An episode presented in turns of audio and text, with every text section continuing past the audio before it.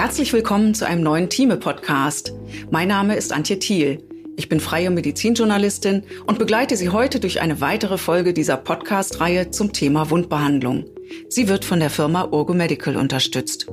In unserer zweiten Folge geht es um chronische Wunden, speziell um das Ulcus cruris venosum. Unter einem Ulcus cruris versteht man zunächst einmal eine Hautläsion am Unterschenkel. Sie entsteht durch eine kleine Verletzung oder manchmal sogar ganz ohne einen äußeren Reiz. Erst einmal ist eine Wunde ja nichts Schlimmes. Sie heilt normalerweise von allein wieder ab. Aber bei bestimmten Vorerkrankungen kann es zu Wundheilungsstörungen kommen. Darunter versteht man eine Minderversorgung der Wunde durch Durchblutungsstörungen, Abflussstörungen im venösen System oder durch Entzündungen. Wenn eine Wunde am Unterschenkel nur schwer abheilt und sich entzündet, dann liegt das in etwa 70 Prozent der Fälle an einer venösen Insuffizienz. Bei manchen Menschen sind es arterielle Durchblutungsstörungen. Es gibt aber auch Ulzera mit gemischter Ätiologie, also venösen und arteriellen Ursachen. Heute wollen wir uns über venöse Ulzera unterhalten. Dabei soll es um die Frage gehen, wer besonders gefährdet ist, ein Ulcus crurus venosum zu entwickeln und was es für die Lebensqualität bedeutet, mit einer solchen chronischen Wunde zu leben. Außerdem wollen wir besprechen, wie man ein venöses Ulkus diagnostiziert und welche Behandlungsmöglichkeiten es gibt. Ein weiteres Thema soll sein, warum so viele Menschen in Deutschland nicht gemäß den aktuellen Behandlungsleitlinien versorgt werden und wie sich das ändern ließe. Zu Gast für dieses Gespräch sind zwei Experten, die über ihre Praxiserfahrungen berichten werden. Mein Gesprächspartner ist zum einen Herr Mahmoud Delonge. Er ist Facharzt für Allgemeinmedizin und in Aachen niedergelassen, wo er eine klassische hausärztliche Praxis führt. Während seines Medizinstudiums hat er in der Pflege gearbeitet und kam schon früh mit Patienten mit chronischen Wunden in Berührung. In seiner täglichen Arbeit begegnet er vielen Menschen mit Unterschenkelgeschwüren und kennt die typischen diagnostischen und therapeutischen Herausforderungen genau. Sein Wissen zum Thema Wundbehandlung gibt er als Dozent in der Urgo Akademie weiter. Herzlich willkommen, Herr Dilonge. Schön, dass Sie hier sind. Schönen guten Tag, Frau Thiel. Vielen Dank für die Einladung. Mein zweiter Gast ist Inga Hoffmann-Tischner. Sie ist Pflegefachkraft und Pflegetherapeutin mit dem Schwerpunkt Wundbehandlung, Spezialistin für die Wacktherapie und Expertin für phlebologische und lymphologische Versorgung. Sie leitet das ICW-zertifizierte pflegerische Wundzentrum Aachen und das Wundmanagement Köln. Sie engagiert sich in der Initiative Chronische Wunden ICW im Raum Köln und Aachen und ist außerdem Mitglied des wissenschaftlichen Beirats in der ICW. Hallo Frau Hoffmann-Tischner, schön, dass Sie da sind. Hallo Thiel, vielen Dank für die Einladung. Auch ich freue mich, dabei zu sein.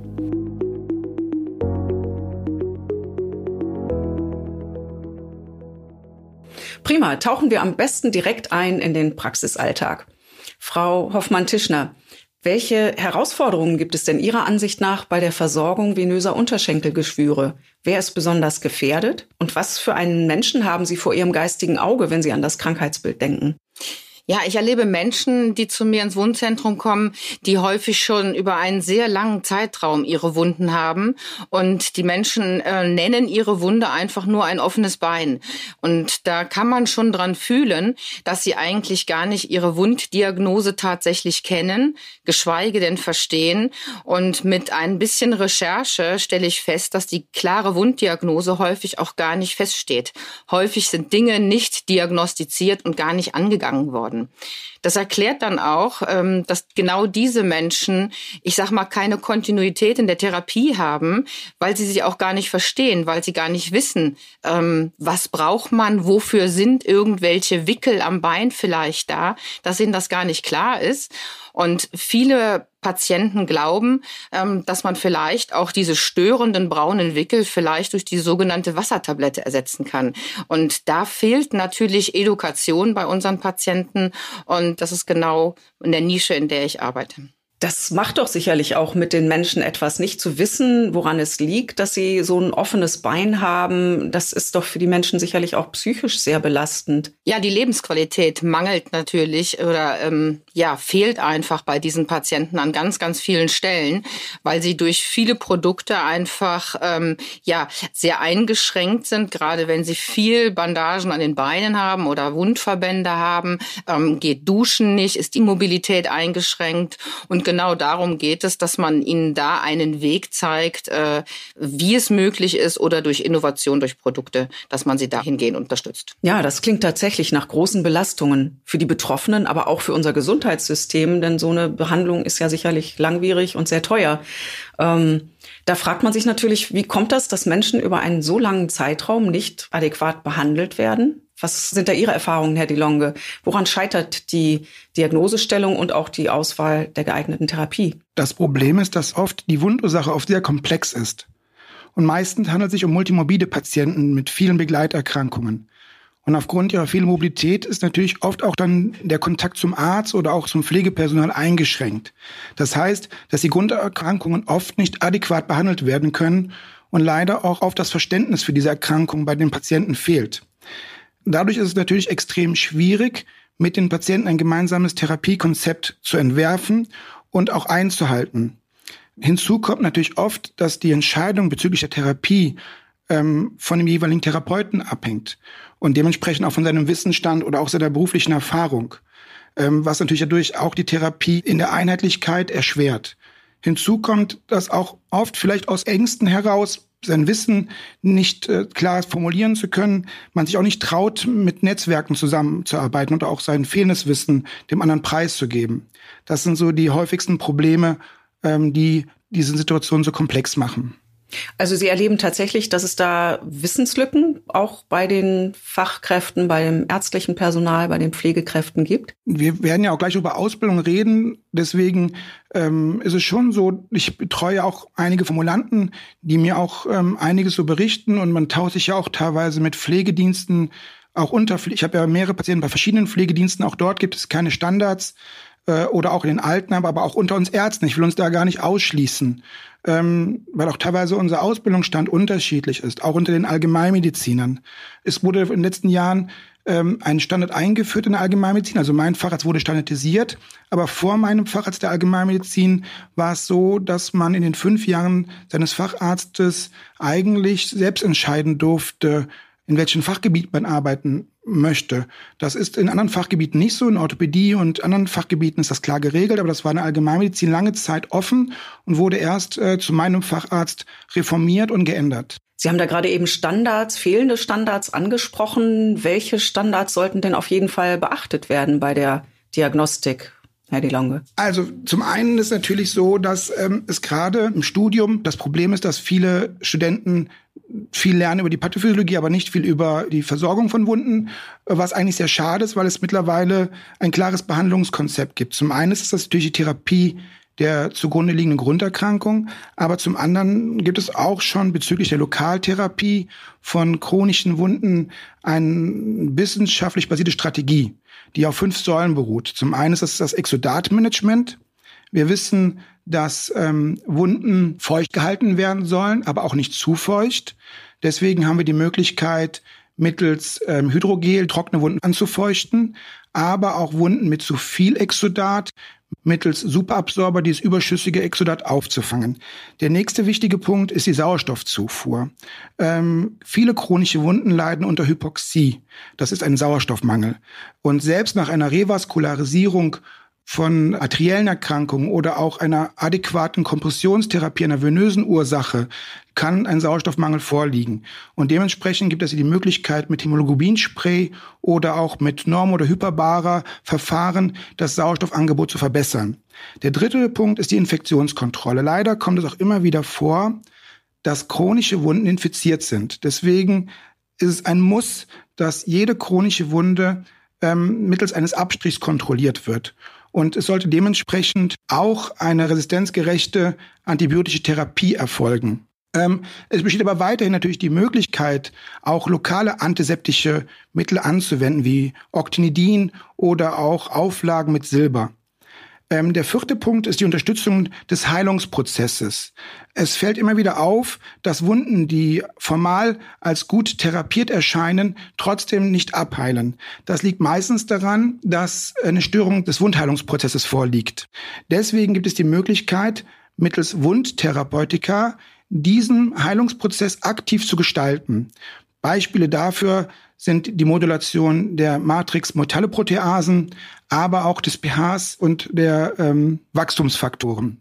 Und der letzte Punkt ist das Gewebsmanagement. Darunter versteht man im Grunde alle Maßnahmen der Wundgrundkonditionierung. Ähm, Beispiele hierfür sind zum Beispiel chirurgische Maßnahmen wie das Debridement, aber auch physikalische Maßnahmen wie Strom, Ultraschall oder Plasma. Äh, und all diese Maßnahmen dienen natürlich der besseren äh, Granulisation und der Reepithelialisation. Aber der Goldstandard bei Ulcus coris venosum, das ja unser heutiges Thema, ist natürlich die Kompressionstherapie. Die Kompressionstherapie, das ist ja ein ganzes Thema für sich. Darüber haben wir schon in der ersten Folge dieser Podcast-Reihe ausführlich mit Professor Joachim Dissemont und Kerstin Protz gesprochen. Falls Sie Interesse haben, hören Sie gerne noch mal rein. Sie finden diese Folge auf der Homepage von Thieme und auf urgo.de. Jetzt haben Sie eben auch schon eine ganze Reihe von Produkten für die Versorgung venöser Ulzera angesprochen. Ähm, und dabei sind äh, sowohl die Kompressionstherapie als auch die geeignete Wundauflage wichtig. Jetzt mal so aus der direkten Wundversorgungspraxis, Frau Hoffmann-Tischner. Was schätzen Sie denn an den folgenden Produkten besonders? Die Wundauflage Urgostat Plus und Urgo K1. Denn ähm, wenn ich richtig vorinformiert bin, ist Urgo K1 ein neues, innovatives Kompressionssystem, in dem eine 3D-Webtechnologie mehrere Komponenten zu einer Binde vereint. Was hat das für Vorteile? Ja, Sie haben zwei Produkte ausgesucht, die wirklich sehr innovativ sind. Gerade bei chronischen Wunden, die schon sehr lange bestehen, aber auch bei schwerheilenden Wunden. Das sind Wunden, die ab dem ersten Tag bestehen, aber eine Fülle von wundheilungsnegativ beeinflussende Faktoren haben.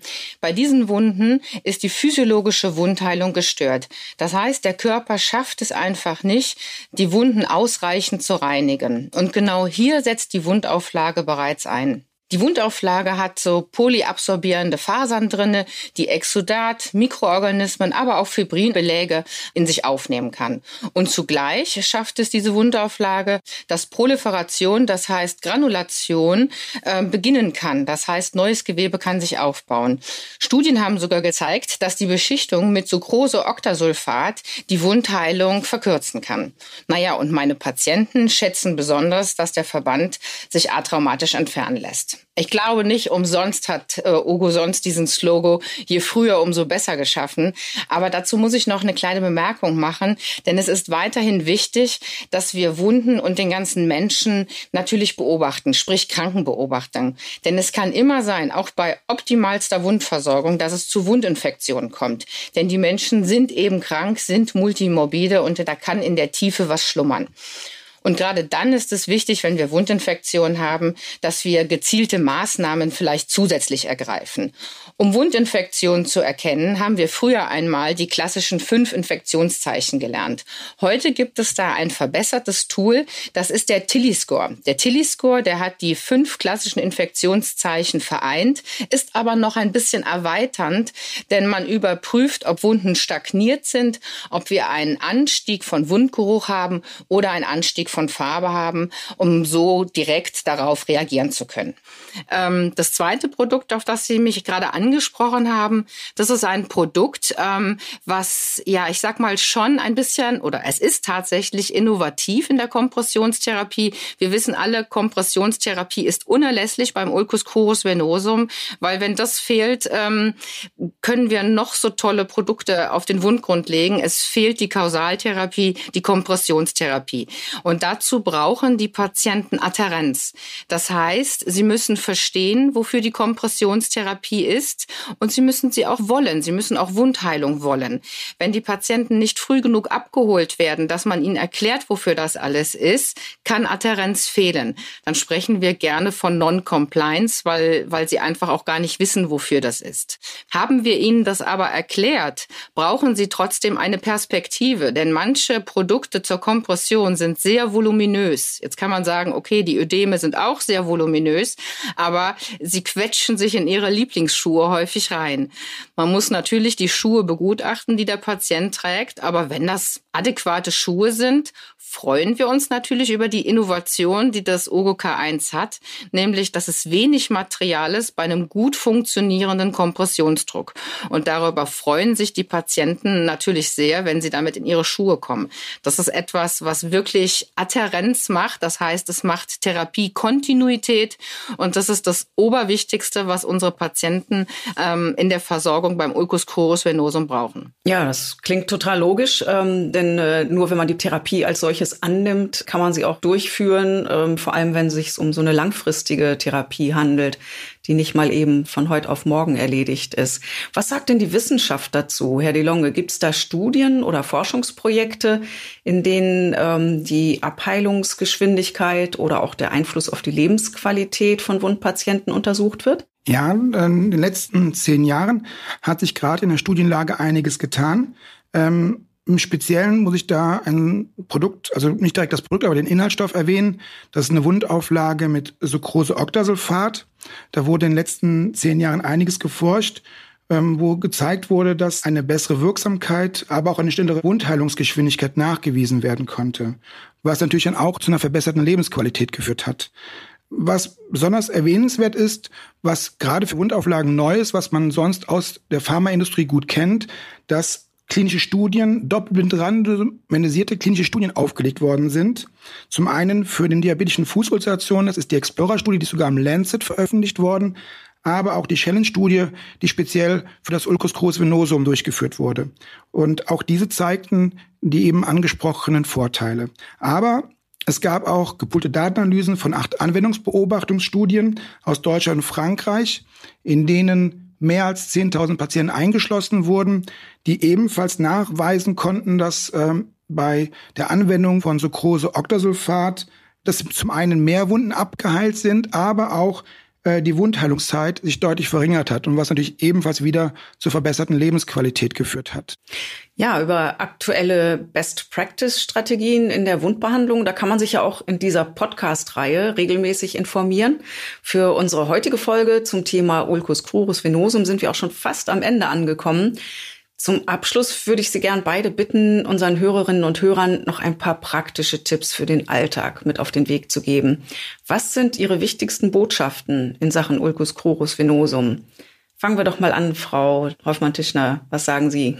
Ja, also wenn bei mir jemand Neues im Team anfängt, ist das, glaube ich, das Erste, was ich ihn bitte, dass ich ihm sage, bitte hör nicht auf, dich zu wundern.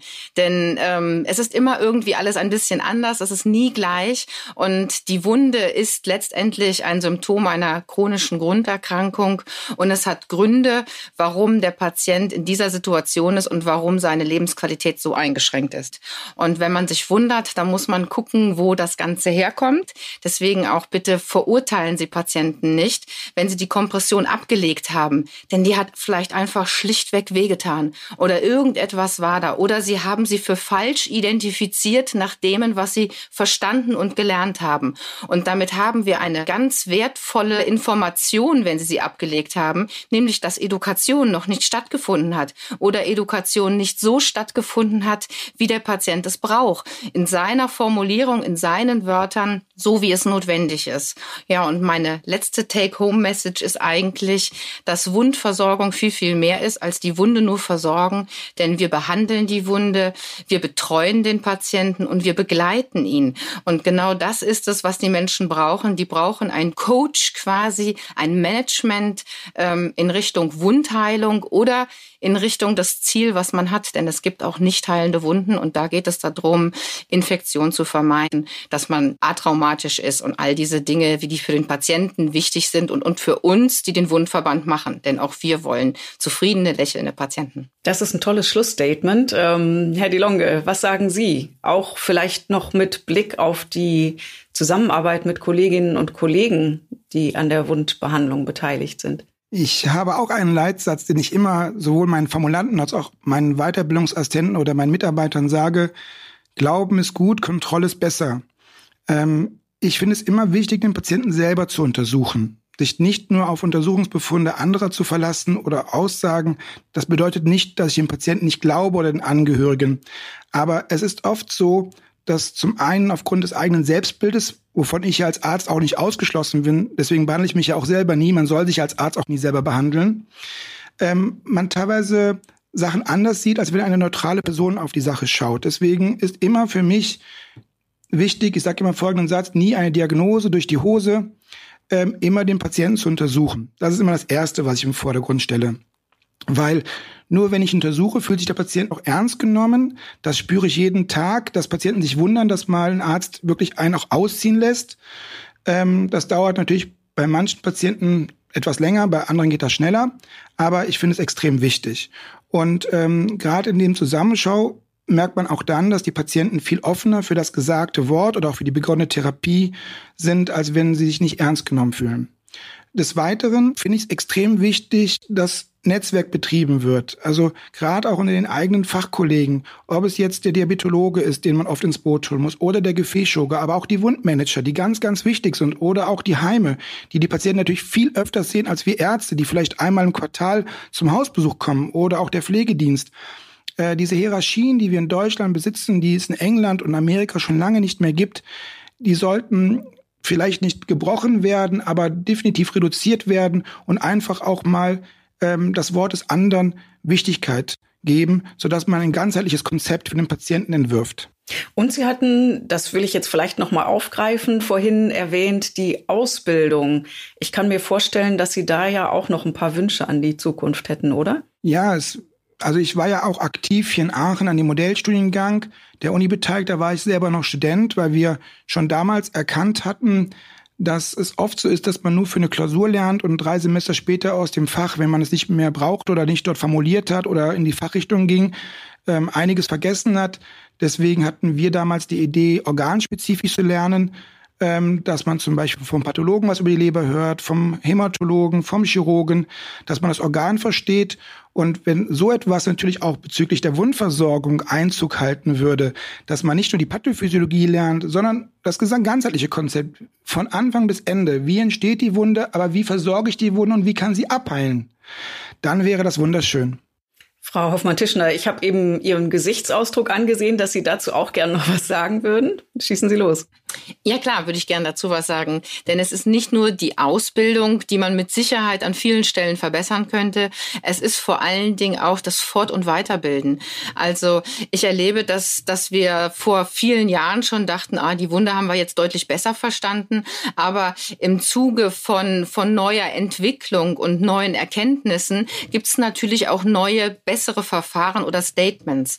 Und jedem Interessierten kann ich dann nur die Seite der ICW, also die Homepage ans Herz legen, wo Sie wirklich tolle aktualisierte Standards finden. Also ein Beispiel wäre hier die Infektionsprävention und Hygiene im Wundverband. Also den haben wir gerade als Konsensus neu aufgelegt und da kann man noch mal wirklich nachlesen, wann muss man wie Handschuhe ausziehen, wann muss man wie Hände desinfizieren. Das klingt jetzt nach simplen Basics, aber wir wissen alle, dass über die Hände genau so die Infektionen übertragen werden. Ich sage mal, zu Corona haben wir das alle sehr gut gelernt. Aber wann mache ich welchen Schritt? Manchmal muss man es einfach nur noch mal nachlesen. Oder was ist unter dem Begriff äh, Depritement genau zu verstehen? Welche Verfahren gibt es? Auch da gibt es gerade ein neues Positionspapier. Also ganz, ganz viele wertvolle Informationen. Wenn man die Zeit nicht findet, sich in eine Fortbildung einzusetzen oder so einen Podcast zu hören, dann kann man einfach mal auf die Homepage gehen und da mal sich so durchklicken. Man findet wirklich tolle, informative Dinge mit aktuellem Wissen und kann auch sich selber nochmal widerspiegeln, mache ich das eigentlich so im Alltag? Und daher ist Fort- und Weiterbildung, nicht stillstehen, ähm, ganz wichtig ähm, in der Versorgung von Menschen mit chronischen Wunden.